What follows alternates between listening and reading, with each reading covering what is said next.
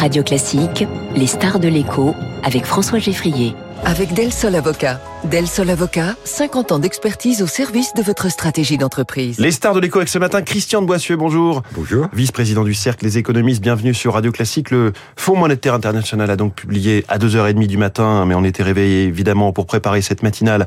Ses toutes dernières prévisions. Le monde va finalement euh, échapper à la récession 2023. Le monde, ça c'était déjà sûr. Mais plusieurs pays, l'Italie, l'Allemagne notamment, vont aussi y échapper.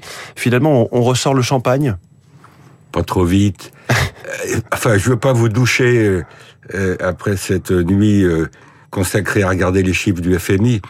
Il y, a quand même, il y a quand même dans le contexte un certain nombre d'incertitudes.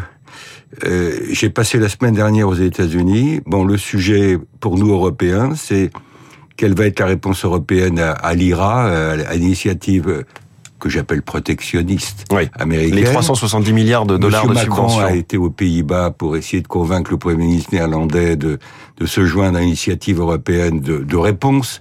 Donc on est dans un contexte où il y a il y a quand même une montée du protectionnisme qui peut très bien, si jamais elle se concrétise, cette montée euh, euh, avoir un effet négatif sur les chiffres que vous venez d'annoncer. Donc, mmh. moi, je tant mieux, tant mieux si on révise à la hausse les prévisions. 2,9% de croissance au niveau mondial en 2023. On s'attendait jusque-là à 2,7. Les États-Unis 1,4% de croissance et non pas 1.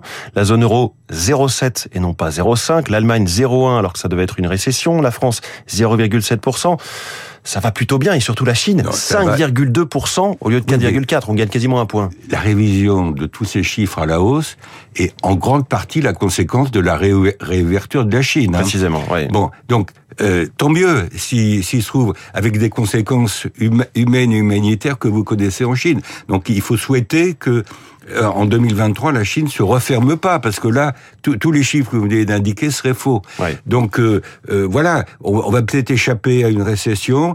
Le, la croissance n'est pas terrible. Et moi, ce qui me frappe dans les débats sur la croissance, c'est qu'on a eu en 2022 des performances qui sont plutôt bonnes, mais parce que la croissance de 2022, comme celle de 2021, était en partie une croissance de rattrapage après l'année 2020, qui a été l'année de la grande récession, puis. Première année du Covid. Donc là, pour 2023, on n'a plus de rattrapage sous le pied. Donc euh, c'est vraiment le, euh, je dirais pas on est à l'os, mais c'est c'est le fond de croissance que, qui, qui va être testé cette année. Et euh, tant mieux si les prix du, du de l'énergie confortent leur baisse, prix du gaz également, etc. Tout ça, c'est aussi derrière la révision à la hausse des chiffres. Ouais. Et puis on fait l'hypothèse, j'imagine, le, le FMI fait l'hypothèse que les banques centrales vont continuer à resserrer, mais moins fort que ce qu'elles ont fait. Que l'essentiel de l'ajustement monétaire du côté américain serait intervenu en 2022. On en parlait dans le journal de l'économie, effectivement, il y a, il y a une demi-heure. Euh, la Réserve fédérale américaine réunit son comité de politique monétaire aujourd'hui et demain. On s'attend à une hausse de 0,25 points Ouais. euh, de, son, de ses taux C'était euh, des hausses de 0,5 hein, jusque-là. Mais parce qu'ils ont fait l'essentiel l'année Oui. dernière. La BCE a commencé plus tard Oui. et elle va, elle, sans doute faire plus de 0,5. Donc Elle va faire 0,5, elle fera sans doute une deuxième fois 0,5, euh, disons au printemps. Et puis, euh, euh, je vous fais remarquer quand même que cette hausse des taux nominaux, resserrement monétaire, des taux directeurs des banques centrales, euh, s'accompagne d'une situation dans laquelle ce qu'on appelle les taux réels euh, restent négatifs. c'est-à-dire les taux nominaux, moins Euh, l'inflation. Moins l'inflation. On Voilà. a une inflation, disons, autour de 6%, qui peut baisser euh, une fois qu'on aura atteint le pic euh, de ces prochaines semaines. Ouais. Ben, je parle de la France, là. Donc, on va revenir à 5-6% d'inflation au rythme annuel. Mais vous voyez, vous, vous comparez ça au, au taux directeur de la BCE. La BCE, elle, va quoi? Elle va, elle, au mois de juin, on sera peut-être à, à, à 2,5% sur le sur le, le taux de ce qu'on appelle les facilités de dépôt et 3 sur le taux de refinancement des banques. Donc, je suis pas en train de vous dire qu'il faut revenir à des taux réels positifs rapidement. Je dis simplement que pour les emprunteurs, État, entreprises, ménages, euh, est-ce qu'il faut, les deux taux comptent le taux nominal payé et le Oui. taux réel, c'est-à-dire la valeur la valeur réelle de- du taux d'intérêt qu'on paye. Et donc la Banque Centrale Européenne a raison de continuer à avoir un discours Elle a- très ferme sur l'inflation. Christine Lagarde. c'est- C'est un problème de combinaison. Les politiques budgétaires restent expansives, c'est-à-dire le quoi qu'il en coûte n'est pas fini. Oui. Dans la plupart de nos pays, même s'il est plus ciblé sur les populations qui en ont le plus besoin. Et donc, face à des politiques budgétaires qui restent globalement expansive, les politiques monétaires se resserrent. Donc c'est un problème de, de, mix ou de combinaison politique monétaire, politique budgétaire. Christian de Boissieu, je voudrais qu'on revienne un petit peu sur la Chine. On en a parlé comme d'une opportunité. Est-ce que c'est uniquement ça ou est-ce que c'est potentiellement le redémarrage en fanfare d'une inflation euh, qui commençait à peine à ralentir? Non, si, la, si, la, Chine se remet à consommer, à importer, forcément que les prix, quelque part, vont être tirés vers oui, le haut. Mais ça va dépendre de ce qui va se passer sur l'énergie. Gros point d'interrogation. Bon, les prix alimentaires restent quand même encore encore élevés. Donc, euh, vous, vous me demandez, est-ce que l'impact positif sur l'activité est surcompensé par l'impact négatif sur l'inflation? Moi, pour l'instant, dans la phase de réouverture de la Chine, je pense que l'impact positif sur l'activité compte plus oui. que l'impact sur, sur l'inflation.